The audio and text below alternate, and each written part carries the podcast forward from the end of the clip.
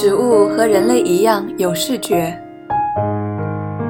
为了生存，植物必须对周边视觉环境的动态了如指掌。为此，它们需要知道光的方向、强度、持续时间和颜色。毫无疑问，植物可以察觉人类可见的和不可见的电磁波。我们只能感知波长范围较窄的一段电磁波。不过，尽管植物能看到的光谱的波长范围要比我们能看到的宽广得多，它们却看不到图像。植物没有神经系统，不能把光信号转化为图像，但是能够转化成调控生长的种种指示。植物没有眼睛，正如我们没有叶子，但是我们和植物都能察觉到光。视觉不仅是察觉电磁波的能力，也是对这些电磁波做出反应的能力。我们的视网膜上的视杆细胞和视锥细胞察觉到光信号。把信息传递给大脑，然后我们便能够对这些信息做出反应。植物同样可以把视觉信号转化成生理上可识别的指令。达尔文种下的异草，如果只会用茎尖看到光是不够的，它们还得吸收这些光，然后通过某种方式转化成指令，告诉茎要弯曲。它们需要对光做出反应。由多种光受体产生的复合信号，可以使植物能够在变化的环境中将其生长调节到最佳状态。这正如我们的四种光受体可以让我们的脑感知到图像，从而让我们能够解释周围变化的环境并做出反应。从一个更宽广的视角来看，植物光敏色素和人类的感红光式蛋白并不是同一种光受体。虽然它们都吸收红光，却是不同的蛋白质，有着不同的化学成分。作为我们视觉媒介的光受体，只能在其他动物体内发现。当然，植物和人类的光受体在一点上是相似的，它们都由一种蛋白质和一种与之连接的能吸收光的化学燃料构成。受自然法规的限制，光受体要发挥作用，肯定要采取这种结构。但是每一条规则都有例外。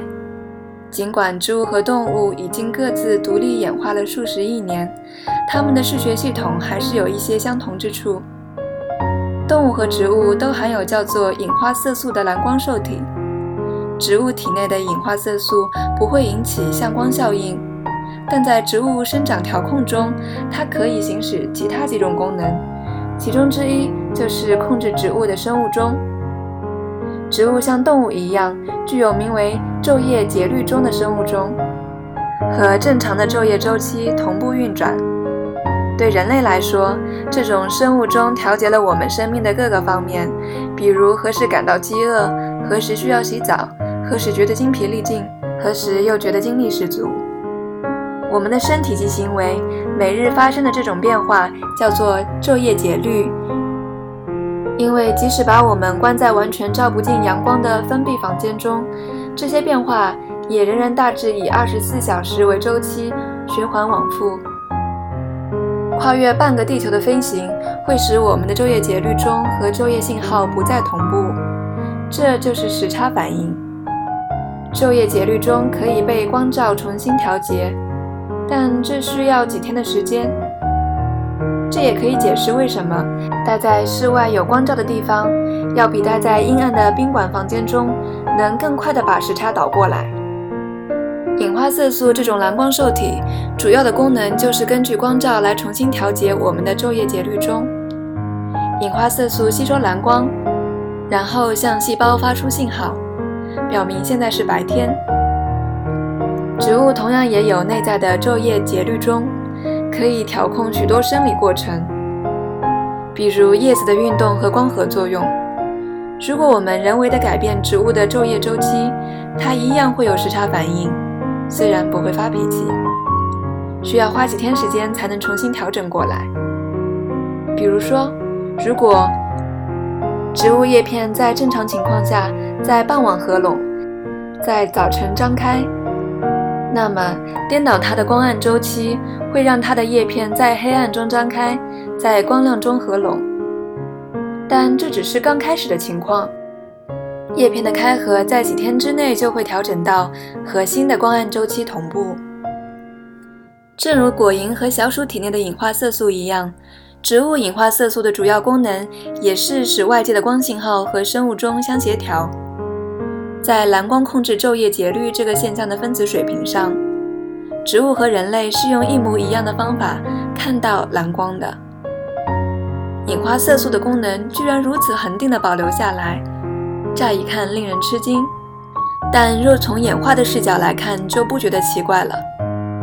早在动物界和植物界分道扬镳之前，在单细胞生物中就已经演化出了昼夜节律钟。这种原始的昼夜节律中的功能，很可能是为了保护细胞免受高强度紫外线辐射的伤害。当这种早期的生物钟运行时，隐化色素的古老祖先监视着细胞周围的光环境，把细胞分裂调整到夜间进行。直到今天，在包括细菌和真菌在内的大多数单细胞生物中，仍然可以发现这种相对较为简单的生物钟。后来，以这种所有生物都共同具备的光受体为起点，生物的光感继续演化。